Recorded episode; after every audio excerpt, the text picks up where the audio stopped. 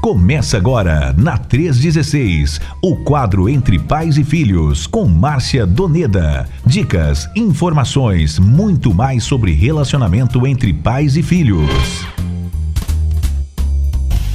Mas vamos lá, a gente uhum. começa com uma primeira pergunta que tem uhum. aqui, Márcia, para a gente discutir e aprender mais sobre esse assunto, que é exatamente o, essa expressão que nós usamos, uhum. principalmente lá no nosso post, né? Do que, hum. que se trata né, esse assunto aí, a geração do quarto, né? Fala um pouquinho mais sobre isso, o que, que, que, que a gente quer dizer com isso?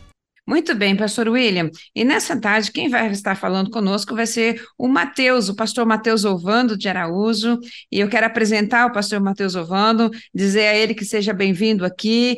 Deus abençoe você, Mateus, pastor Mateus Ovando. O pastor Mateus Ovando é casado com a Oxana, né? E ele é formado em teologia. Pastor Mateus Ovando tem 29 anos, olha aí, 29 anos, é formado em teologia, capelania escolar pelo Seminário Batista Sumato Grossense, e ele também é pastor de jovens e missões da Igreja Batista Atos de Amor, na cidade de São Gabriel do Oeste, e ele também é orientador social do projeto Nenhum a Menos, Sim a Vida, pela Secretaria de Assistência Social aqui do, do município de São Gabriel do Oeste, no estado de Mato Grosso do Sul. Mateus, eu sempre tenho apresentado ele, pastor Mateus, eu tenho sempre apresentado ele como resposta a, a, ao clamor da população de São Gabriel do Oeste e de região por série de situações de suicídios de adolescentes e o pastor Mateus chegou com uma resposta de Deus para esse problema. Ele realmente, por meio de Jesus Cristo, por meio das, dos princípios da palavra de Deus, tem sido, tem levado ali a solução, tá bom? Então, eu quero apresentar a vocês, pastor Mateus, seja bem-vindo, meu querido, que Deus te abençoe, e já responde a pergunta aí do pastor William.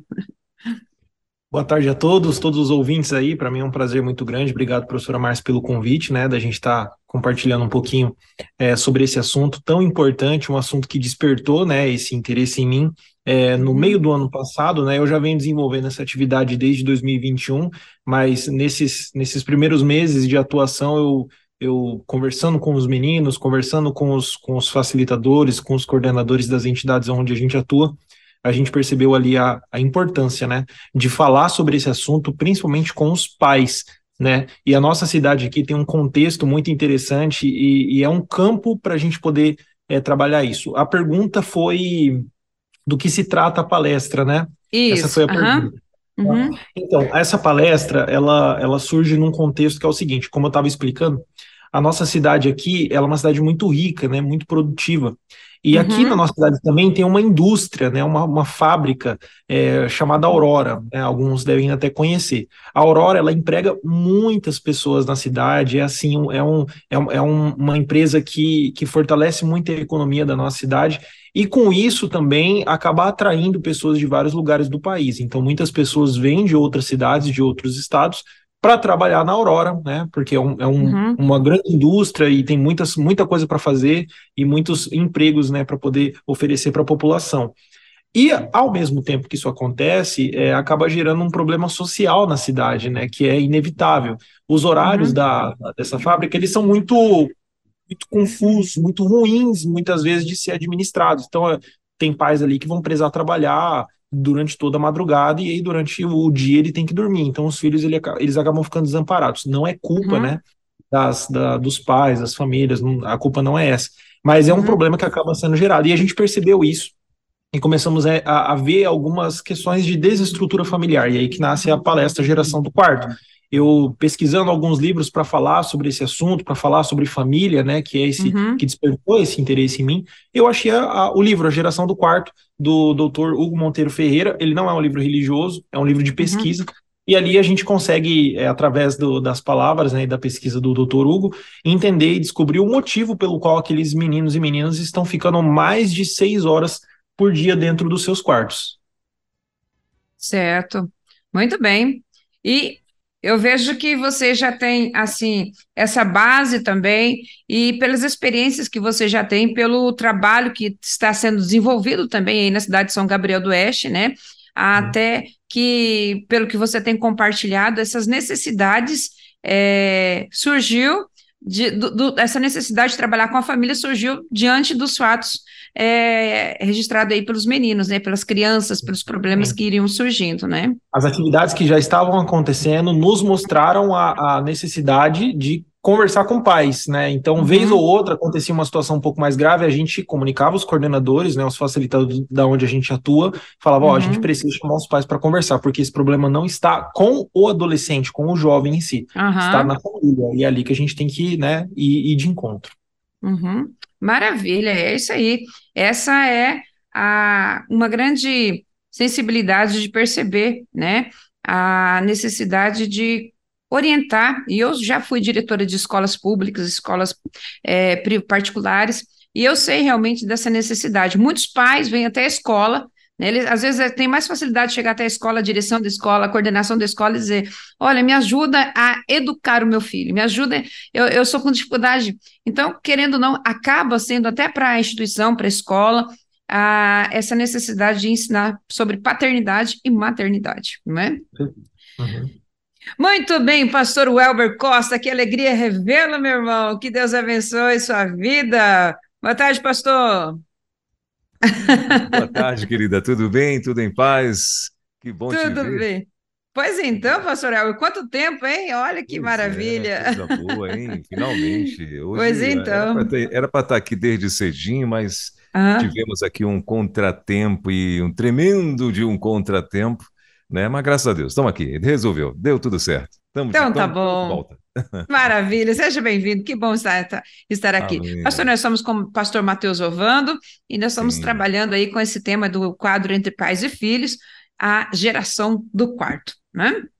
Sim. Pastor, quer conduzir ou vamos, vamos trabalhando aqui? Vamos, vamos, vai, vai, pode, tá, tá muito bem. Eu tô. Ô, Matheus, tudo bem, querido? Você tá bem? Tudo Legal. em paz? Tudo na paz, prazer conhecê-lo. viu? É muito bom ter você aqui junto com a gente, é uma honra poder estar recebendo você também aqui dentro do, do, do Tarde Viva, né? E, e sempre é, a Tarde Viva na quinta-feira, a gente sempre muito bem acompanhado, viu, Matheus? Aí com minha amiga Márcia. Então, olha aí. Márcia é uma ótima companhia. Márcia, por favor, continue. Tá joia, pastor Elber, obrigada. Mateus, muito bem. E se falando, bom, nós percebemos agora que você tem compartilhado conosco que dessa dessa necessidade da presença dos, dos pais, né, dos filhos, é, você, surgiu essa aí, é, essa, essa palestra aí, a geração do quarto. Mas quero dizer para você, por que que as crianças e adolescentes ficam aí tanto tempo dentro dos seus quartos? Então, Compartilha é, para nós. Essa é uma, essa é uma ótima pergunta, porque muitos pais eles têm essa dúvida, né?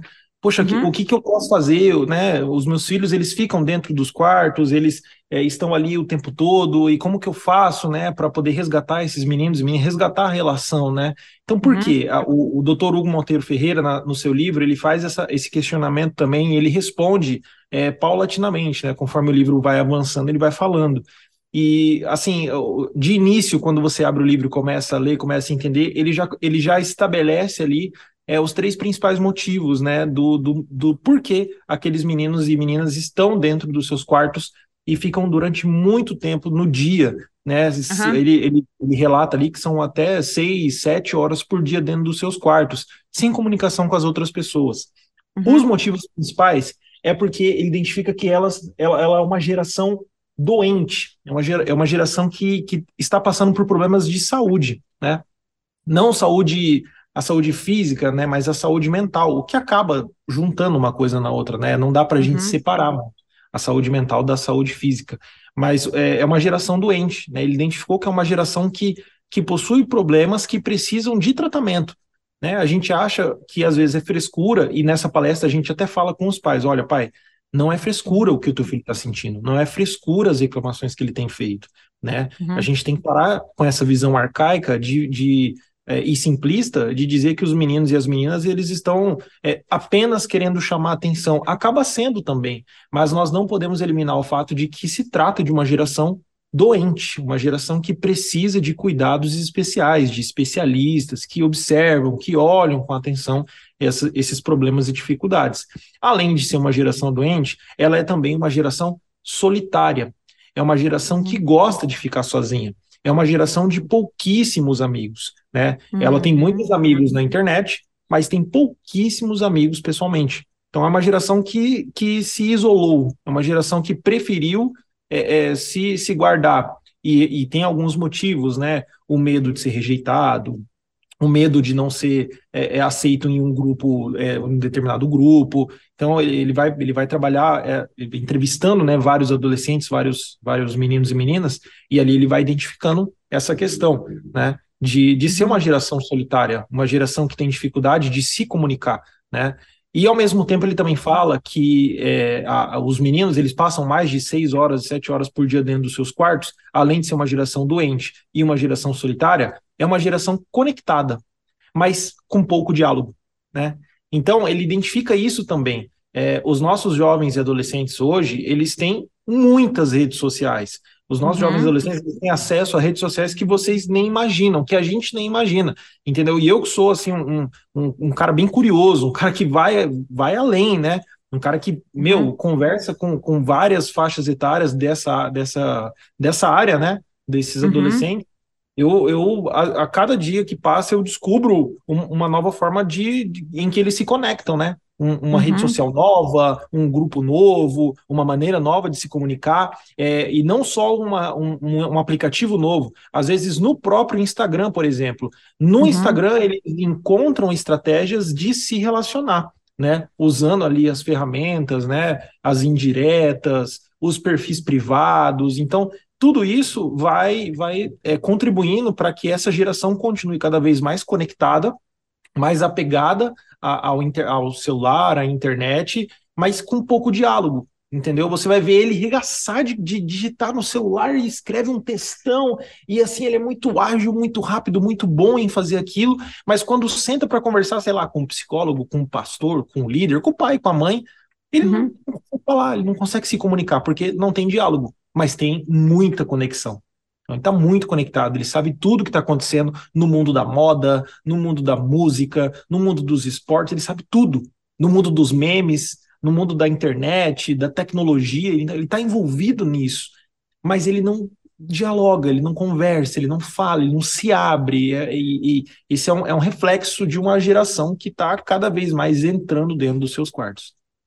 E diante desse fato, diante dessa situação assim, ele conversa com nas redes sociais, na verdade, ele digita nas redes sociais, hum. mas tem dificuldade para se relacionar, para falar. Você acha que essa dificuldade é por meio de julgamento, receio de um julgamento, de um pré-julgamento, de um apontamento, talvez, da família, dos pais, de uma cobrança entre eles? O que, que você compartilha com a gente sobre isso? Justamente, eu acredito que essa dificuldade que eles têm em uhum. compartilhar uhum. aquilo que eles estão sentindo, aquilo que eles estão vivendo, se deve muito a, a ao mau relacionamento familiar, uhum. a desestrutura familiar, a falta de conversa, porque às vezes é. é de confiança, né? Dessa confiança. De confiança. Às vezes uhum. o pai e a mãe acham que com, com uma certa rigidez extrema, eles vão uhum. conseguir criar é, um, um, um, ser humano melhor. Vão conseguir fazer com que aquele adolescente que está passando por dificuldade ele se torne um ser humano melhor. É, e aí usam exemplos de ah, quando eu era criança era assim uhum. que era. De comparação, e né? Essa comparação ela é muito errada. Né? Uhum. Eu não estou dizendo que, que aquelas pessoas que falam isso foram criadas de forma errada, até porque não cabe a mim fazer esse tipo de juízo de valor. Mas cabe a mim dizer que nós precisamos ter uma sensibilidade especial, senão nós vamos perder os nossos filhos, nós vamos perder os meninos e as meninas, nós vamos perder esses jovens e adolescentes, não só para o suicídio, mas para o mundo das drogas, para o mundo dos vícios, para o mundo da prostituição, para o mundo de, de, de libertinagem desenfreada, para o mundo do crime. Então, a, a gente está perdendo esses jovens e adolescentes porque a gente não está sabendo se comunicar, conversar com eles hum. e, construir uma relação de confiança. O projeto Nenhum a Menos Sem a Vida aqui na cidade, ele uhum. tem como principal intenção estabelecer uhum. uma relação de confiança entre nós do projeto e aqueles uhum. que são atendidos. Né? Então, a partir dessa relação de confiança, a gente acaba tendo acesso a muitas coisas que eles estão vivendo dentro de casa, né? que muitas vezes os pais não conseguem acessar por, pela, pela falta de flexibilidade de poder conversar e até se colocar no lugar do jovem adolescente uhum. naquela situação. E precisa de tempo também, né, Matheus? Né? Precisa de, de tempo para você sentar, ouvir, ter um diálogo. E às vezes os pais não têm aquele tempo, naquela né? correria, tá, tá, o que você fez hoje, talvez nem para para. Aí, aí, tudo bem, aquele tudo bem, mas tudo bem, tipo assim, que a sua resposta é tudo bem, porque não tem tempo de ouvir se você está bem ou não, né? Fica geralmente assim, né? E assim, cada família tem o seu contexto, né? Cada família uhum. tem o seu jeito, cada família uhum. tem a sua, a sua forma mas é, isso não significa que a adaptação ela deve e precisa acontecer. Né? Isso não significa que a gente tem que deixar de lado os relacionamentos familiares. Por exemplo, o caso que eu falei aqui da Aurora, né, que é a, a, a fábrica aqui da cidade. É, muitas, muitas famílias é, dependem do salário que é que é, que advém da Aurora, né? Uhum. E às vezes é a única a única maneira deles tem, que eles têm de trabalhar. Então não tem como a gente culpar, como eu já falei várias vezes, não tem como a gente uhum. culpar né? Porém, nós precisamos pensar e pesquisar e trabalhar é, alternativas para que os relacionamentos familiares sejam fortalecidos, porque senão nós vamos perder esses meninos, nós vamos perder eles para todos esses, para esse mundão que a gente vê aí. Mateus, uhum. é, é, você acha que de alguma forma o, os pais, eles, ah, em algum momento, eles contribuem para essas crianças acabarem ficando dentro do, dentro do quarto, né, ficando mais tempo dentro do quarto. Por exemplo, a gente já ouviu aqui, já ouviu de alguns pais né, dizendo o seguinte: poxa, é melhor estar tá dentro de casa né? Ah, é uhum. melhor estar tá jogando, é melhor estar tá se relacionando aqui e tal, né? Uhum. Porque do que estar tá lá fora, para não correr o risco da droga, não correr o risco, enfim, a gente já viu várias justificativas. Você acha que de alguma forma os pais também e, e até meio que prejudicial, né, acabam contribuindo para que essas crianças fiquem nos seus quartos? Sim, eu acho que contribuem, mas não é lógico que não de forma intencional né? Uhum. É lógico que nenhum pai vai pensar, hoje eu quero acabar com a vida do meu filho, então eu não vou ligar se ele está dentro do quarto ou não. Eu acho que não é assim que acontece, mas eu acho sim que essa que a, o não saber como lidar, o não saber como tratar, contribui para piora, né? É, essa frase, ah, pelo menos ele não está na rua, pelo menos ele não está comprando droga. Essa frase, ela, ela é controversa e ela é abordada pelo Dr. Hugo no seu livro ele, ele discorda plenamente dessa visão. Ele não acha que um filho que está trancado dentro do seu quarto é melhor do que um filho que está na rua. Ele acha que ele, ele, né, ele, ele percebe, ele consegue é, provar com algumas com, com as suas pesquisas que esse que está dentro de casa corre tanto perigo quanto aquele que está na rua. Eu não sei se vocês vão lembrar, mas é, algumas semanas atrás a gente viu no Fantástico uma entrevista, uma, uma reportagem sobre o Discord. O Discord ele é uma rede social muito utilizada por, por meninos dessa faixa etária que gostam de jogar videogames e assistir desenhos é, animados, né, é, as animações japonesas, né, os animes, que eu gosto muito, eu assisto muito também. Então é uma comunidade ali que existe, né? E nesse Discord é, começou a surgir um, um grupo onde eles estavam propagando muito discurso de ódio, né? um discurso de discriminação, de, de agressão, é, de até defesa do estupro, para você ter uma ideia do, do peso que é. E nessa reportagem isso foi abordado. E, inclusive, nessa reportagem fiquei muito feliz porque o doutor Hugo foi chamado para falar sobre esse assunto, porque ele já é um pesquisador re reconhecido nesse meio. E ali a gente vê que o caso de uma menina que foi citada, que ela foi capturada é, digitalmente, virtualmente por, esse, por essa quadrilha. E essa menina, acho que tinha 15 anos, é, ela foi induzida a pegar um Uber na, na cidade dela, ir até a cidade da, do, dos meninos que faziam parte da quadrilha, né, dos homens, né, dos criminosos que faziam parte da quadrilha, e ali ela foi submetida a estupro, ali ela foi submetida a agressão, ali ela foi submetida a muitas coisas ruins, né?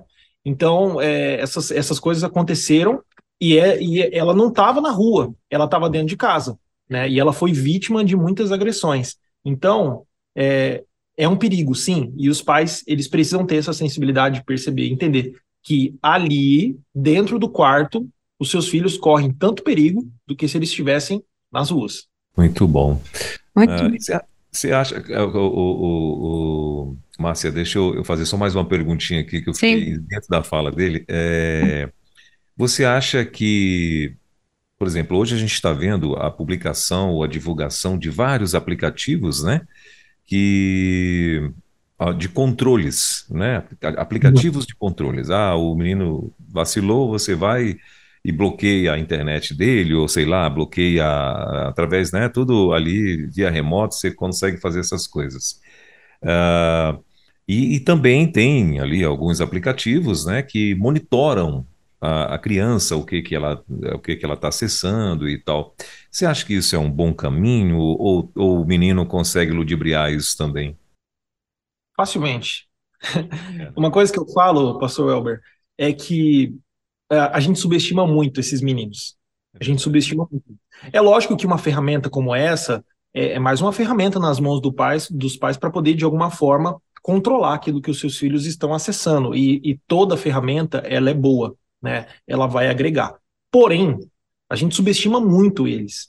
A gente acha que eles não vão chegar na escola, por exemplo, e pegar o celular de um colega e acessar ali as suas redes sociais e fazer o que eles devem fazer, que eles querem fazer, né? Então, eu acho que é, ao invés de nós atacarmos a, os extremos, né, aonde o problema já, já se espalhou, eu acho que é importante os pais eles terem um, um olhar é, na, na raiz do problema, né, na onde está a fonte, onde está acontecendo aquela questão, que é o caráter, a personalidade dos seus filhos, é essa relação entre pai e filho que muitas vezes falta, entendeu?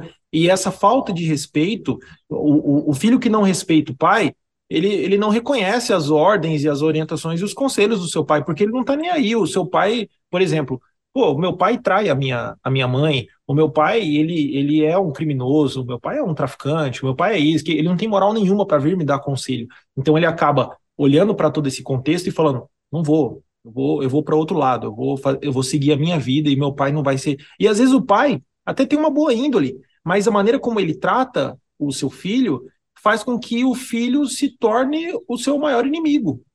Entendeu? Então, eu acho que o segredo não está nas proibições. O segredo, ele está na relação, no relacionamento. O segredo, ele está no diálogo, ele está na conversa. O segredo, ele está em, em, em se, se entender, se compreender. Por que, que aquele adolescente chegou naquele nível, naquele ponto, entende? Verdade. Eu sempre falo que o amor é a maior forma de proteção, não é? O amor é a maior forma de proteção. Se você ama o seu filho, se você, você vai se importar com ele, você vai dedicar tempo, você e tudo isso a gente está vivendo por falta desse diálogo, desse relacionamento, né? Se eu coloco um, alguma forma aí de, de segurança, eu já estou, na verdade, assim, desconfiando dele, né? Ah, eu falo que não, mas ele vai, ele vai burlir e ele vai ele vai acessar, então é, é, acaba assim gerando, então o amor acaba sendo sendo aí a maior forma de proteção, não é? E, e Márcia, e o que, que vocês acham, a, a você como coordenadora né, do, do, do, curso de capelania escolar, acredito que você já deve ter ouvido muitas experiências na escola, né, e, e o, o, o Matheus também, dentro aí da expertise dele, é, o que, que vocês acham dessa hoje assim os pais hoje né, porque assim o mundo virou uma loucura todo mundo correndo atrás da sua posição social né uhum. ah, consequentemente nós temos agora ah, consequentemente nós temos agora ah, as, as crianças não é em tempos ou em tempo integral né, dentro da escola. As, as crianças estão indo uh, para a escola, né, e as escolas, cada qual, cada uma mais espe é, é, especialista ou especial, vamos dizer assim, do que a outra, né, com, que te oferece muito mais coisas ou muito mais atividades para o teu filho e tal. Então, essa criança ela está entrando, ah, sei lá, oito da manhã, né, ou sete e meia da manhã e está saindo cinco da tarde né? E óbvio, ah, os, os, os, professores estão ali, estão trazendo, né, tudo que, que, que, didaticamente ah, essas crianças estão aprendendo e tal, e eles estão trazendo para essas crianças e tal, só que não tem essa, ah, vamos dizer, essa, eu acredito que não tem essa proteção, né, que é o que faz com que essas crianças também, agora tecnologicamente, estejam tão envolvidas com seus smartphones, né, com seus, uh, com seus tablets ou seus PCs, enfim. E, e, e aí, assim, o que que vocês Uh, hoje, o que, que vocês pensam, o que, que vocês já estão pensando, o que, que vocês estão, já, já estão é, é, avistando como solução para que esse pai consiga, de alguma forma, ter uma intervenção maior com esse filho, né? um tempo maior com esse filho, sabendo que hoje está todo mundo assim. Uh, uh, correndo, né? As pessoas estão correndo, a mãe para o lado, o pai para o outro e o menino solto, outras pessoas educando, né? Pastor Albert, nós temos tido muitas palestras nesse sentido para trazer a presença do pai na vida do filho. E entender que esse tempo, sempre nós falamos assim, que é a pedagogia da presença, a pedagogia da presença do pai na vida do filho, né? E, e a gente sabe que hoje esse corre-corre, essa, essas compras aí acabou virando até um ritual religioso para muita gente, né? Mas também é culpa de, de, uma, de, uma, de uma sociedade que valoriza o outro não porque ele, pelo que ele é, mas também pelo que ele, o que ele tem, né? E às vezes o menino fica se comparando com outro, ah, que tem um que eu quero aquela roupa, eu quero aquele tênis, eu quero isso, aquele outro, e o pai vai e compra para satisfazer. Então, assim, essa relação financeira, essa relação de valores monetários está muito ligado com o emocional. E às vezes o pai quer comprar a sua presença, ausência, uhum. entendeu? Então ele quer comprar, ele quer suprir os, o, o, o, seu filho com uma boa roupa, uma boa marca de tênis, um bom, um bom celular, e, e ele tem que trabalhar para isso, porque ele não tem condições, ele tem que trabalhar aí, ele trabalhando, trabalhando, ele tem que ficar ausente. Nós tivemos uma palestra numa escola, aí a, a diretora estava dizendo o seguinte: olha, nós recebemos o seu filho às sete horas da manhã, quando estava implantando a, a educação aí integral. É, nós vamos receber o seu filho às 7 horas da manhã e o seu filho vai para casa às 17 horas, é criança e educação infantil. Ele já vai tomado banho, já vai limpinho, já vai jantado. E aí a pai e a mãe, a mãe respondeu assim: e o que é que eu vou fazer com ele à noite? É e jeito. o que que eu vou fazer com ele? Sabe? Aí o, o diretor e a diretora, ficou, o pessoal ficou sem, sabe? Então, às vezes hoje o pai e a mãe estão tá recebendo tanto, tanto, tanto do governo, tanto das instituições religiosas que também estão fazendo, não é? E às vezes estão perdendo até a estão, estão escorrendo, estão esvaindo pelas suas mãos, os seus dedos, assim, no sentido dessa, liber, dessa autoridade e, acima de tudo, desse, é, dessa responsabilidade que tem como pai. Né? Então, nós estamos trabalhando, pastor Weber, nesse sentido, de dizer para o pai, é, é, trabalhar com os pais e mães sobre paternidade, sobre maternidade, responsabilidade que Deus deu para cada um deles, e dizer quanto que foi difícil também ele, na, na, talvez muitos deles têm, tiveram ausência de um pai, ausência da mãe, e que o seu filho não precisa passar por isso, e que ele pode também, mesmo tendo ali pouco tempo, mas poucas horas, mas tenha tempo com qualidade na vida dos seus filhos. Todos os capelães que estão trabalhando na escola estão trabalhando também, porque essa é uma das maiores queixas dos nossos diretores, dos nossos líderes educacionais, de pais que não estão é, sendo pais, não, estão, não tem que ajudar eles a, na paternidade e maternidade. É um desafio, é um desafio. É isso mesmo, Matheus? O que, é que você diz? Com certeza. Eu, eu até ia falar, eu concordo plenamente com a professora Márcia, né? É, eu acho que falta afetividade, né? É, uhum. Uma das, das, palavras né, que tem sido muito falada entre os, os, os, funcionários, servidores públicos aqui da nossa cidade, não, a gente tem atuado, é essa falta de afetividade. E isso acaba sendo reproduzido na escola, acaba sendo reproduzido no serviço de convivência, acaba sendo reproduzido nas rodas de amizade. Né? Então, essa, essa falta de afetividade ela é muito real, ela existe. Né? Então, nós precisamos nos preocupar com isso. E um outro detalhe, eu acho que o, o que os pais precisam fazer principalmente, é ter um pouco de interesse na vida dos seus filhos. Um pouco uhum. de interesse, sabe?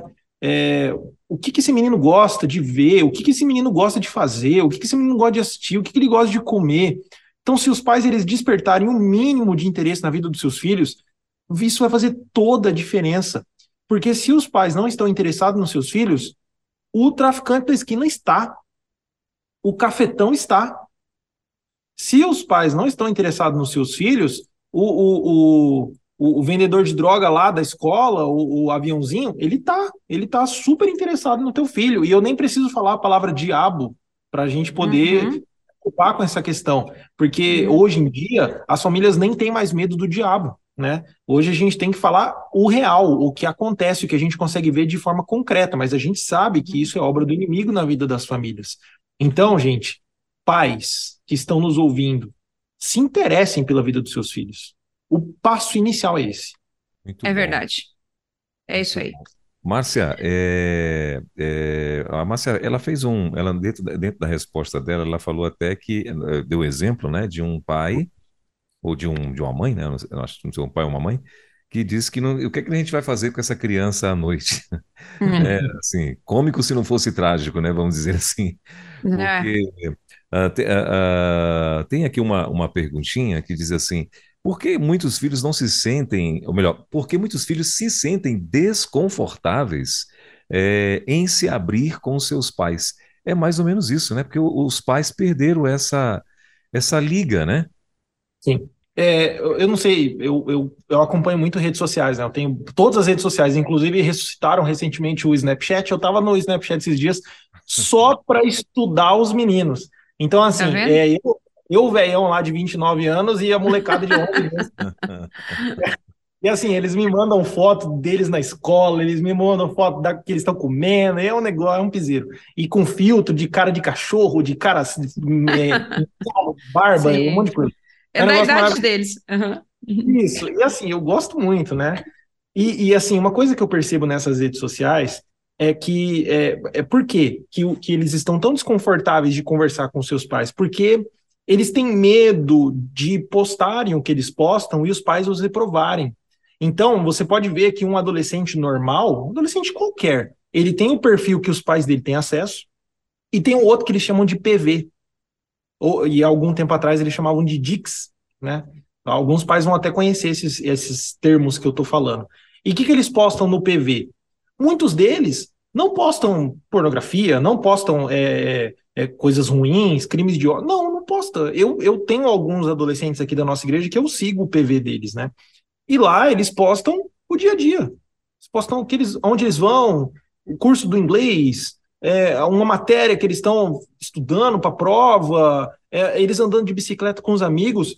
Mas uh, o medo que eles têm, esse desconforto que eles têm de compartilhar a vida deles com os pais, faz com que eles se afastem e criem perfis paralelos para esconder uma vida que eles não precisam esconder. Não tem necessidade de esconder. Alguns escondem coisas erradas, né? Isso eu não vou nem entrar nesse mérito. Mas muitos deles, eu vou tô para dizer que a grande maioria, não tem nada de errado para esconder do, dos seus pais nesses perfis nas redes sociais. Uhum. É um adolescente vivendo, um adolescente curtindo, um adolescente brincando sabe? E, e, eles se escondem dos seus pais por medo de serem reprovados, por medo de serem agredidos é, por palavras, com medo de, de uh, sabe, falar assim, ô oh, filho, para de postar isso, para de se expor, para disso, para daquilo. Então, esse, esse medo acaba fazendo com que os filhos se, se, se distanciem dos seus pais e cada vez mais fiquem desconfortáveis de expor sobre a sua vida, o que é prejudicial para o relacionamento. Uhum. É, o que, que vocês é, diriam né, é, é, para os pais, né, vamos dizer assim, para que eles pudessem, de uma forma mais tranquila, em cima dessa fala aí do Mateus, né, uh, de, de repente, sei lá, acompanhar, de conseguirem acompanhar mais de perto a, a rede social dos seus filhos, sem Claro, dentro daquilo que for errado, é errado, né? Agora, assim, sem estar uhum. tá recriminando tanto, porque como o Matheus falou, às vezes, sem querer, às vezes eu acho que os pais acabam reprimindo um pouco as crianças, né? Porque justamente dando. A Bíblia diz que Jesus é o Alfa e o Ômega, mas tem, a gente tem algumas coisas de dar para o diabo, né? A gente tem algumas coisas que a gente diz que é de Satanás, né? Não, isso aqui é do diabo, esse ritmo é do diabo, esse. Né? Então, assim, tem algumas uhum. coisas que pertencem a Satanás, né? Então, e às vezes nós pais, até com o intuito de, de, de proteger e tal, é, às vezes acabamos, eu sei que acaba que acabamos exagerando, né? O que, é que vocês diriam ah, ah, para que os pais, de alguma forma, conseguissem acompanhar essas crianças? Tem como é, acompanhar em algumas redes sociais sem estar tá taxando tanto, sem estar tá reprimindo tanto essas crianças? Ou não, não tem outro jeito? O que, que você diz? Qual a saída para esses pais? Ah, tem sim, tem sim. É, é, assim, eu é lógico, eu não tenho filhos, né? Eu estou planejando para ano, ano, que vem ter, né? Estou planejando para. Eita, que maravilha! Mas é, eu, como, como alguém que, que tem esse olhar e que está né, entrando nesse, nesse universo, eu acredito que os pais, para não necessariamente acompanhar as redes sociais, mas de uma forma é, geral e de uma vez por todas, vamos dizer assim, conseguir tirar esses filhos, esses meninos de dentro do quarto. Conseguir resgatar aqueles meninos desse, desse é, esse encarceramento, podemos dizer assim, um encarceramento emocional, um encarceramento espiritual, um encarceramento físico, né, que eles mesmos se trancam lá. É, eu acho que os pais, como eu falei, precisam ter interesse nos seus filhos, os pais precisam participar da vida dos seus filhos, sabe? É, é, não é a gente aquilo que, que a, até a professora Márcia falou a gente terceiriza muito a gente coloca muito na mão do governo na mão da escola na mão da igreja mas os pais precisam participar. Os pais precisam levar os seus filhos para tomar um sorvete. Os pais precisam jogar videogame junto com os seus filhos. Os pais precisam saber o que eles estão postando sem ficar julgando mas curtir, comentar, falar, ah, esse é meu filhão, então, não sei. Tem filhos que não gostam disso, mas tem filhos que acham o máximo. Então, uhum. é participar, é estar tá ali, é estar tá no meio. Além disso, é aprovar. Os pais, eles são muito bons em reprovar e, é. às vezes, falham na hora de aprovar, né? Não tem o um elogio. Tira um 10, você não fez mais que a sua obrigação. Não faça isso. Porque uhum. essa... Nossa. Isso acontece. Então, toda vez que você fala, você não fez mais que a sua obrigação, ele, qual que vai ser o incentivo dele de tirar um outro 10? Uhum. Nenhum. Então, se é mais que a obrigação dele, ele tem que tirar tanto para passar. Então, ele vai tirar 7 para daí a média dar certo e ele vai passar. Bom, eu não, já fiz mais que a minha obrigação, né? Que era passar de ano.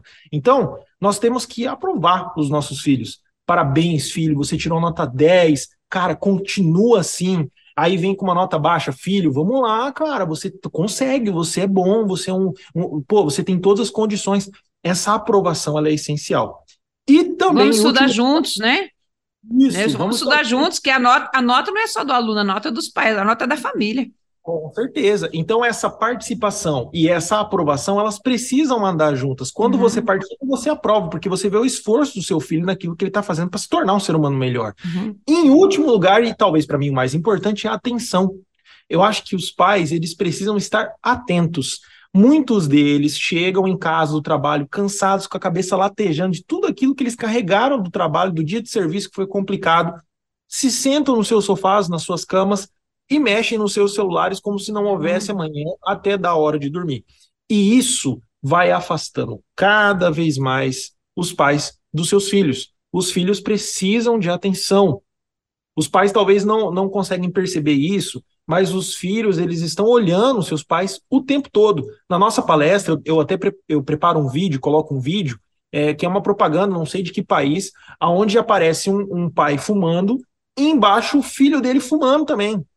E aí daqui a pouco aparece uma outra imagem é, de, de um homem maltratando um animal na rua e o seu filho do lado fazendo a mesma coisa. Os filhos, eles estão olhando os pais o tempo todo. Então, se você, pai, maltrata a sua mulher, bate na sua mulher, xinga a sua mulher e o seu filho assiste tudo, quando ele se tornar o marido de uma mulher, ele fará as mesmas coisas, porque é a escola que ele está tendo dentro de casa. Então, pais, atenção, os seus filhos estão olhando para vocês. Prestem atenção nos seus filhos. Uhum. Vejam o que eles estão consumindo, vejam o que eles estão vendo em você. Porque nós, né, os pais, são exemplo para a vida deles. Então, eu acho que o primeiro passo, os três caminhos iniciais eu coloco na palestra, né, para a gente tirar esses meninos de dentro do quarto, é a participação, a aprovação e a atenção. Não é a solução, não é a solução, porque a solução é, aí é um, é, é um processo gigantesco, cada família tem a sua peculiaridade, mas se você começar fazendo isso, participando, aprovando e tendo atenção, você vai conseguir, assim, ter um caminho inicial fantástico para tirar os seus filhos de dentro do quarto. Muito bem, Matheus. Aí são os caminhos iniciais para que os pais, para você que é pai que quer tirar o seu filho dentro do quarto, são esses caminhos preciosos, né? Essa essa, essas pedras preciosas aqui, que foi compartilhadas aqui pelo Mateus, por experiências de muitas pessoas, de muitos pais, né? Então, louvamos a Deus pela sua vida, Mateus, e que você continue. Assim como você, como pastor, como capelão, como também orientador social, certamente você está trabalhando com pais e filhos, né? Você está é, certamente já sendo um referencial para muitos da sua geração. Muitos olham para você como referencial também para essa geração e para as gerações futuras. Então, eu, pastor Elber e, e Mateus, e pastor Mateus, e todos os nossos queridos ouvintes, nós também, diante dos fatos de muitos, com muitos alunos que estão nas escolas, e eles vêm até nós e falam assim: olha, mas meu pai não entende isso, né? A nossa orientação, o nosso trabalho é trabalhar com o, a, o aluno, trabalhar também com a família. E às vezes nós falamos com os alunos, porque nós temos oportunidade de falar com eles, muitas palestras, muitos temas, porque os alunos já estão na escola. E o que acontece? Nós falamos para eles o seguinte: olha, talvez o seu pai te trata dessa maneira, sua mãe, porque tal, ele foi ensinado dessa forma. E nós, como igreja, como escola também, como, como é, faz parte dessa sociedade, nós podemos sim contribuir para que essas famílias, para que os pais possam ter um novo olhar eu sei que muitos já foram ensinados dessa forma. Não, eu estou te ensinando porque essa foi a forma que eu, que eu fui ensinado, então eu estou passando para você. Então, muitas vezes os alunos falam isso, ah, mas meu pai não me entende, meu pai é grosso comigo, porque assim como foi o meu avô com, com ele, e eu falei assim: olha, você está tendo uma outra oportunidade você está tendo a oportunidade de quebrar esse ciclo de violência e você pode começar daqui para frente, entendendo a história do seu pai, compreendendo, perdoando, amando e fazendo diferente. Daqui para frente você pode ser uma referência para os seus filhos, para as pessoas que estão por vir. Então, são várias oportunidades, pastor Welber, nossos queridos ouvintes que nós temos dado, é, é, compartilhado com os pais, é, e tem surtido efeito muitas famílias assim têm, têm é, é, feito uma reflexão na sua vida, no seu comportamento e tem melhorado muito. Que legal, que bacana. Olha, é, é um tema bem, bem, bem interessante, né? Eu, eu há umas duas semanas para trás, eu acho, nós estávamos conversando com o Dr. Ignaldo Pinheiro, que é, é que é um dos temos um quadro aqui de manhã, Matheus, aqui na rádio, e, uhum. e, o quadro é no Divã da Rede. Uhum. E é um psicólogo clínico, que é pastor também. E então, assim, há umas duas semanas atrás a gente estava conversando e surgiu exatamente a oportunidade, ou melhor, a, alguém né, sugeriu que pudéssemos estar falando sobre essas crianças no quarto. Né, essas crianças presas no quarto, crianças que, que não conseguem sair do quarto, porque de fato está é, tá um tema bem, eu posso dizer que está bem em evidência, vamos dizer assim, né? Está gritando mesmo aí, né? Uhum. As famílias, os pais uh, estão todos uh, vendo isso, alguns vendo e não sabem o que fazer, na verdade, né? Essa é a, é a verdade. Não sabem como confrontar, né? E, e, de fato é muito preocupante. E assim, que bom que vocês estão aí né, é, trilhando já nesse, nesse caminho. E tomara Deus que prospere aí, né, mais do que já está, né, que o Brasil todo possa é, é, conhecer um pouco desse tema aí através de vocês, né, através do Matheus, a Márcia que, que vem lutando já há muito tempo na capelania escolar, né, Márcia? E eu acredito que todo dia tem um tema novo para você dentro da escola, né, Márcia? Estamos sempre em formação continuada, pastor Elber, sempre atualizando, sempre atualizando. Parece que os problemas tomam, tomam demanda, né? é, os problemas, os problemas tomam um fermento assim, crescem de uma forma e sempre você tem que estar atualizando ali e, e trazendo também respostas, né? Sim. Aí, rapidinho, eu queria só saber de vocês também. Uh, vocês conseguem já identificar algum tipo de, de não vou dizer doença, eu vou, eu vou chamar de transtorno é, em consequência dessa criança no quarto? Com, ce com certeza, pastor. Tem muitas situações relacionadas a isso, a falta de carinho, a falta de presença, a, a crianças que são inseguras, que geram medo, que é, não suportam, não é, é, é acabam assim sendo é, levada pelo medo, pela insegurança, eles levam isso para a vida, eles, muitas crianças têm déficit de aprendizagem, tem, bloqueia, bloqueia a, a, a essa questão de, de prestar atenção, de, de, de aprendizado. É, levam, levam, levam essa situação para a vida, até nos seus relacionamentos durante a vida. Então, assim, a falta de carinho, a falta de, da presença, desse acolhimento, desse cuidado, dessa proteção, porque a vida de uma criança, o desenvolvimento de uma criança ou adolescente, ele realmente está formando as suas bases, e se ele não tem isso, se ele não tem um diálogo, não tem relacionamento, ele vai ser uma pessoa, uma pessoa adulta, uma criança adulta, né, vamos dizer assim, mas com aquela carência, com aquela necessidade, e sempre vulnerável, né? É, se o Matheus também quiser contribuir com isso, mas a, a gente percebe que tem essa vulnerabilidade, e principalmente crianças que não suportam é, essa questão de bullying, questão é, até de um olhar torto, que o pessoal olha para assim, pronto, elas não têm condições de, de lidar com isso. Até na hora do intervalo, não sei se muitos educadores estão nos ouvindo, depois do intervalo, muitas crianças vão lá na coordenação e pedem para ir embora para casa, porque está com dor de barriga, está com dor de cabeça, mas são situações que tiveram ali naquele relacionamento ali na hora do intervalo, né? E sofreu bullying, e teve uma situação de violência, e aí que acontece? Elas acabam somatizando tudo isso, e aí, não, eu quero ir embora, eu quero para minha casa, e aí só vai coordenador ligando para o pai, para a mãe, vem buscar seu filho, que seu filho não está bem, aquela coisa toda. Então, assim, gera insegurança, gera medo, gera bloqueio de aprendizagem, gera, olha, dificuldade de relacionamentos, é muito complicado. É, a gente tem visto, sim, é, o nascimento de, de transtornos, a gente tem visto, sim, o nascimento de cada vez mais complicações na vida desses meninos, né? E, e é importante o governo, né, o poder público ter um, um olhar sensível para isso, né? Eu vejo que aqui a nossa cidade, São Gabriel do Oeste, no Mato Grosso do Sul, é, tem investido nesse caminho não é só o projeto Nenhum a Menos Sem a Vida que nós temos aqui, que inclusive o projeto Nenhum a Menos Sem a Vida, que é um projeto de capelania em entidades de, que são serviços de convivência e fortalecimento de vínculos, é, que entrou no programa da prefeitura, o programa orçamentário da prefeitura. Eu sou um capelão assalariado na cidade, então, né, graças a Deus o Senhor abriu essa porta para que a gente pudesse estar aqui. Por quê?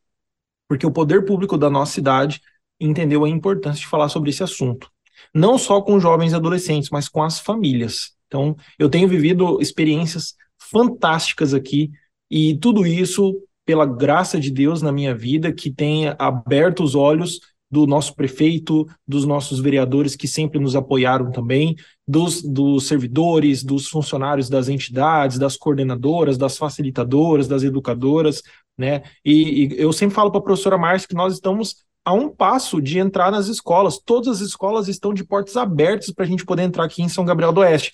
Mas nós não estamos conseguindo porque a demanda nesses, nesse, nessas entidades é altíssima. Então, é, eu não consigo é, é, me, me clonar ainda para poder estar nesses lugares. e, e, até para treinar novos capelães, uhum. novas pessoas, novos é, voluntários, até para isso é, demandaria um tempo maior. Então, é, é pedir para Deus levantar cada vez mais pessoas para, não só aqui em São Gabriel do Oeste, mas no Brasil inteiro, começar a trabalhar isso, porque é importante.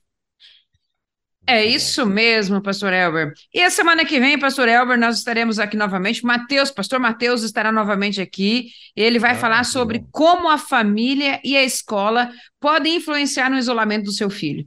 Olha aí. Então, fique ligado aí, semana que vem, às 15 horas, Mateus, pastor Mateus, estaremos aqui falando nesse quadro Entre Pais e Filhos sobre esse tema. Como a família e a escola influenciam no isolamento dos seus filhos. Então, fique ligadinho. Mateus, Deus abençoe. Obrigado aí pelas suas palavras, sábias palavras. Que Deus continue te usando. Amém. Obrigado, gente. Eu, eu, vou, eu vou sair agora, é, porque eu tenho uma entrevista com a secretária de, de assistência social. Vou lá conversar oh. com ela para a gente poder fazer uma, uma entrevista legal e poder produzir um vídeo para a conferência do Viver Escola em Brasília. E a gente vai fazer um vídeo bem legal para poder mostrar o nosso trabalho, tudo aquilo que a gente tem feito. Estou indo para lá agora, até mandei mensagem para ela que ela está me esperando. Maravilha, Gente, mas já fala para ela, já fala para ela que vão levar uma galera aí de São Gabriel do Oeste lá para Brasília também, olha aí. Vamos, é, vou falar para ela, a gente tá lá. Vamos embora. Tá, gente, pastor Elber, prazer te conhecer, Deus abençoe Bom, o programa aí, até semana que vem. Amém, beleza, valeu. Valeu, Boa pastor Matheus, Deus abençoe. abençoe. Ô, Marcia, e aí? O tema maravilhoso, hein? Coisa boa, hein? Uh, então, eu, eu, pastor não sei se você está acompanhando, não sei se você está acompanhando aí o WhatsApp. Uh, Sim. Uh, por exemplo, tem uma participação que diz assim, ó. É, para tirar o sobrinho de dentro do quarto, chamei para trabalhar no, no, trabalho dela, né, e tal, o uhum. turno oposto à escola. Uh, isso aconteceu aos 14 anos. Hoje ele tem 17 e está se preparando para o Enem. Ó. Oh. Uma, uma boa ideia, né? Legal, Muito chamar o menino para estar tá junto e tal. Porque hoje ainda tem isso, né, Márcia? Ainda tem isso. Quando uh, você chama uma criança, ou mulher, você coloca a criança para fazer alguma coisa, alguma atividade, uh, né? Vamos dizer que uh, remunerada ou alguma coisa nesse sentido, aí vem o outro povo dizendo, né, que você não pode, que isso é, é, é, é exploração infantil, que você não pode fazer isso, que a criança tem que, né? E, poxa vida, e sendo que isso, eu acredito que isso poderia ser também uma das soluções para que essa criança não fique tão abandonada, né, Márcia? Com certeza, pastor Elber, tudo que for é, a gente é, dar a companhia, fazer, proporcionar essa pessoa que ela pode ser é, produtiva, né? E com certeza gera nela uma expectativa para melhora, gera sonhos, né? Não, eu consigo fazer isso, eu consigo trabalhar, e vai se ocupando também, não é? Então, é uma grande oportunidade, se você puder. Aí nós temos na igreja tantos jovens, tantos adolescentes, né, que às vezes não tem nem perspectiva de vida, não tem perspectiva, não consegue nem sonhar, porque parece que a realidade é tão diferente, tão dura, né? Mas se nós dermos oportunidade, que nem a, a, essa irmã trouxe, trouxe seu sobrinho, acompanhou ele, né, foi investindo, acreditando, e aí que aconteceu? Teve aí esse sonho, essa expectativa é, de se está preparando para o Enem, ele está na expectativa de fazer uma faculdade, de ser um profissional liberal, né? E de realmente conseguir realizar seus sonhos. Então, seria uma, é uma ótima oportunidade que nós possamos dar a, a nessa geração aí. Né? Muito bem. Uh, quem passou aqui também, Márcia, foi o Valdir, acho que é Valdir Canfort, uh, é o nome dele. Uhum uh, ali é da Igreja Batista Atos de Amor, lá de São Gabriel do Oeste, né?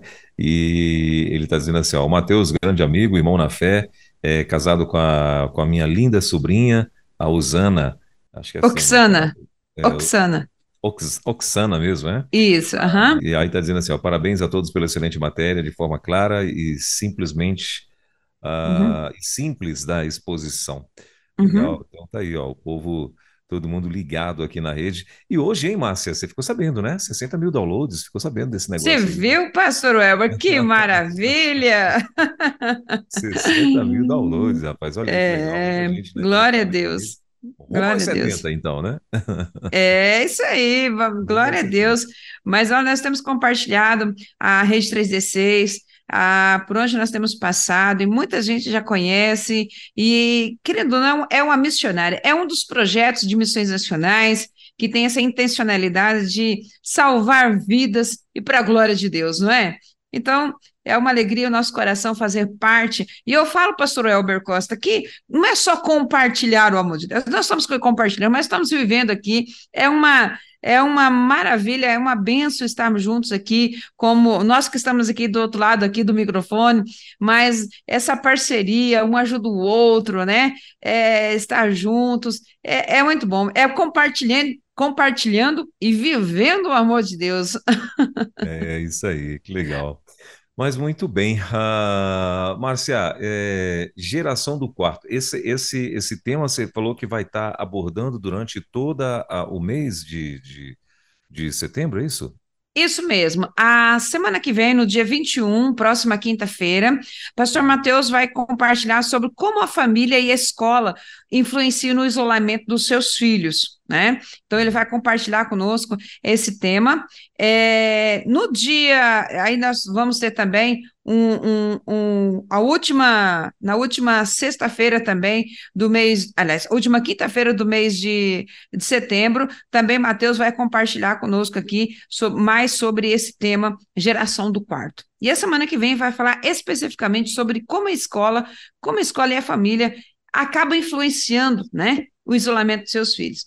Vamos ficar ligadinho nessa programação aí do, da semana, do mês de setembro, né? Até então, pastor Albert, que o mês de setembro é o mês que trabalhamos bastante aí na prevenção do suicídio. E ter os nossos filhos no quarto, no isolamento, né?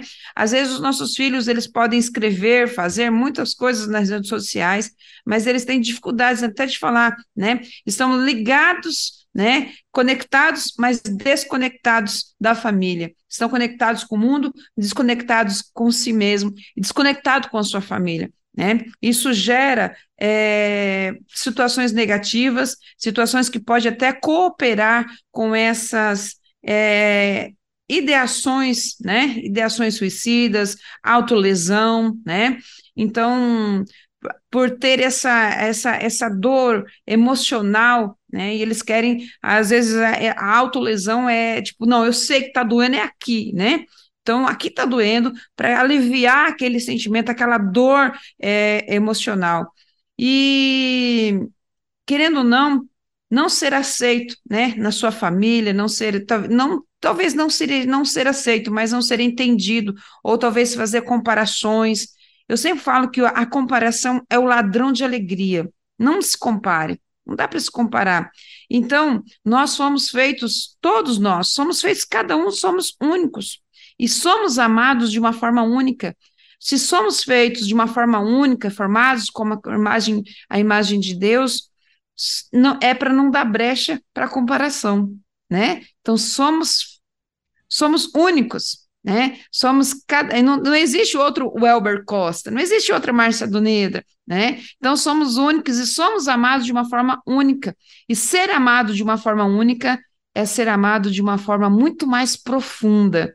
Então, para não ter comparação entre um com o outro, porque a comparação só é o ladrão de alegria. E às vezes a gente percebe isso nas famílias e podem estar fazendo com que a gente esteja distantes uns dos outros. Então, imperdível, né? Quinta-feira que vem, uh, Isso aí. vai ter mais uma, mais uma edição, né? Vamos dizer assim, do Geração do Quarto. Tem muita Isso coisa para a gente aprender aí com, o, com a minha amiga Márcia e também com o nosso querido Matheus, né? Que inclusive ele falou, Márcia, que ele é capelão municipal, foi o que eu entendi, né? É, o é, pastor Matheus, ele boa, fez. Né? É, então, ele fez o curso de capelania lá pelo seminário. Pastor, eu estou aqui em Recife. Estou aqui bem aqui em Recife, ah, bem longinho. Ah, que legal. Estou fazendo mobilização missionária. E aí, Mateus, ele fez lá no Seminário Batista Sumato Grossense, em Campo Grande, ele fez o curso de capelania escolar. E foi para São Gabriel do Oeste. Que uma história muito é, linda, que a chegada do Mateus em São Gabriel do Oeste. Em 2019, o delegado de São Gabriel do Oeste fez um clamor na sociedade, na cidade. A, estava acontecendo três a quatro suicídios de adolescentes por semana na cidade. A cidade estava assim em pranto. E o, e o, e o delegado, juntamente com os policiais, ele, olha, era o que, que acontecia? Era um suicídio que eles estavam de adolescentes. Eles transmitiam o ato do suicídio para o outro, e o outro já iniciava, e era uma cadeia, assim, sabe, de, de suicídio, de morte, de pranto Olha. naquela cidade. Foi várias pessoas, uma atrás da outra, assim, durante um mês, um mês e meio. Foi um, um, um lamento. Isso até está registrado ali, se você quiser pesquisar no Google, o, o, o, o clamor do, do delegado de São Gabriel do Oeste. E aí ele pegou e falou o seguinte: olha, pais, Vejam os celulares, os celulares dos seus filhos. Veja, não é por desconfiança, mas por é, é, é, é, é cuidar da vida dele, é, da sua saúde mental. Nós, policiais, não podemos, mas você é pai, você pode, não é por, por desconfiança, mas por segurança. Veja que ele está. Então, estava tendo uma onda de suicídio e que eles estavam sendo induzidos por outras redes sociais aí, maléficas. Olha, já, olha, coisa feia mesmo. E aí o, o delegado fez um clamor para a cidade. Olha, os pais não dormiam, os pais revezavam. Os, a mãe dormia até uma certa altura e o pai ficava acordado, então eles revezavam para ficar a, cuidando do seu filho adolescente em casa. no, no, no, no quarto. E o, o delegado chegou diante de todos e disse o seguinte: Levem seus filhos para a missa, levem seus filhos para as igrejas, orem com eles, leiam a Bíblia com eles. O delegado fez um clamor na cidade que foi assim, um movimento. E eu acredito que muita gente estava orando, muitos pais estavam orando, muitas igrejas estavam orando. Quando foi no ano seguinte, perdão, isso foi 2018, quando foi no ano seguinte, em 2019, chega o Mateus na cidade de São Gabriel do Oeste, recém-formado em teologia, recém-formado também em capelania escolar, e ele foi convidado para fazer uma, entre, é, uma, uma palestra, um bate-papo com sobre suicídio. E ele estava falando dos projetos da capelania, o que o capelão pode ser, pode fazer. E aí a, a secretária de assistente social convidou e disse: Nós temos um projeto um projeto pronto, mas não temos ninguém para executar, e você vai ser essa pessoa. Eles contrataram, o Matheus é, é, contratado pela prefeitura. Você está vendo como que é a necessidade é gritante. É como eu sempre digo, pastor Welber, o John Pat, é, é, é, George Peters, ele diz assim, o mundo está mais preparado para receber o evangelho do que os próprios cristãos para o propagar. É muito duro isso para nós ouvirmos, mas é uma grande realidade. O Mateus está, foi para aquela cidade. Eu acredito que ele foi enviado por Deus. Ele foi resposta e é resposta de Deus para aquela cidade. Ele está lá desde 2019, né? Já casou com a Oxana, então foi abençoado também, né? E, e pelo jeito aí você vê a, a família também acompanhando. É, o pai do Mateus é pastor, a mãe dele tem um trabalho muito lindo na cidade também com é, é, é teatros, então tem sido assim uma benção, uma benção mesmo, né? Então. Mateus tem sido uma resposta de Deus para aquele tempo, para aquela cidade e agora para o Brasil. olha aí. há umas duas semanas para trás, Márcia, eu conversei aqui com o Dongley e, e o Dongley trouxe um empresário que ele tem na empresa dele, ele contrata na empresa dele capelão. Hum. Né? Oh! Ele contrata na empresa dele capelão. E, e aí, assim, resultado disso, né? É, aí ele fala que a empresa dele, porque aí esse capelão, o que, é que esse capelão vai fazer? Cuidar das famílias, né? Aí, como o, o empresário é, é, cristão evangélico, então esse capelão vai cuidar das famílias. Que visão! Da, da, família dos, dos, dos funcionários. funcionários, né? Então, assim, com isso, meu Deus do céu, várias pessoas têm se rendido a Jesus. Ah, a, a Há empresa, uma produção maior, uma produção é, maior. A empresa, exatamente. A empresa, todo mundo ama a empresa, né? Tá vendo? Olha aí. Os prejuízos, né? pelo menos aqueles uhum. prejuízos causados por funcionário, e às vezes até quando a empresa é grande e o empresário tá, o funcionário está insatisfeito, ele às vezes quer fazer um boicotezinho, né? E aí vai fazer coisas que não, que não devia e tal. Uhum. Então, isso aí praticamente na empresa dele já tem um, uma redução, né? Que e, benção! Assim, e ele fala que ele tem uma economia, uh, vamos dizer assim, com gastos que os demais empresários do ramo lá em Curitiba, que é uma empresa de ônibus, inclusive, ele, ele diz assim que é bem claro que os empresários gastam normal, com gastos uh, que são até mesmo previsíveis, né? Como uh, de manutenção e tal. Os empresários gastam bem mais, melhor, gastam parece que 25% a mais a mais que ele gasta, né? Ou seja, ele tem ali uma, uma uh, como é que eu posso dizer? Um, um bloqueio contra esses uh, acidentes, prejuízos, né? É, é, enfim, as coisas que normalmente era para acontecer com ele acontece, mas acontece bem menos e ele percebe que isso aí é por conta da bênção de Deus em cima da, da, da, da empresa dele. que tal, né? benção. Vou convidar ele para fazer uma palestra lá depois. Olha aí. É, não, e, e muito bacana. O Dongley que bacana. Esse, esse, canal. E aí são vários capelão, capelões né, que, que, que tem lá. E, e, e, como ele tem, acho que a empresa dele tem mais do que em uma cidade, é uma empresa bem grande, então acredito que ele tem Uh, são vários, vários capelões que, que atuam aí em, em, várias cidades e por aí vai. E é muito legal, a ideia do capelão muito bacana. Muito né? bom. O Marcia. De joia, valeu, pastor. Eu quero agradecer, então, mais uma vez. Né? Uma honra estar aqui contigo. Semana que vem, o Nayan já vai estar de volta. Acho que amanhã ele já. Aliás, amanhã ele já vai, deve estar de volta por aqui. Isso. Uhum. Né? E estava aí tirando um, uns dias. E amanhã ele já deve estar de volta por aqui. Aí semana que vem, com certeza, ele vai estar aqui e vai estar aí junto com vocês. Eu quero muito mesmo agradecer, estar aí contigo. Prazer revê-la mais uma vez. Deus continue te abençoando. Como é que tá Recife? Tá calor, tá frio, tá... Tá gostoso, pastor. Tá uma chuvinha... Frio Recife é impossível, né? É. pois então, mas tá, tá muito bom. Esses dois, dois últimos dias foi uma chuvinha, tá uma brisa é. gostosa aqui, tá muito gostoso, muito bom mesmo. Esse friozinho lá do sul tá subindo para cá, então tá um ventinho junto com a brisa do mar aqui, tá bom demais. É Nós estamos, estamos aqui no escritório da Junta de Missões Nacionais do Nordeste, né? Pastor Jamerson, o nosso mobilizador aqui, e estamos aqui também no, no Seminário do Norte, né? Hoje à noite, daqui a pouquinho já vou dar uma palestra aqui, um workshop, e, e, também já indo para Nazaré da Mata, os irmãos lá de Nazaré da Mata, os capelães, a igreja, vamos trabalhar lá sobre a campanha de missões nacionais a solução é Jesus Cristo. Vem? Maravilha. Querida, obrigado, viu? Prazer te ver. Deus te abençoe e até a próxima, então. Abraço, pastor. Até mais. Valeu.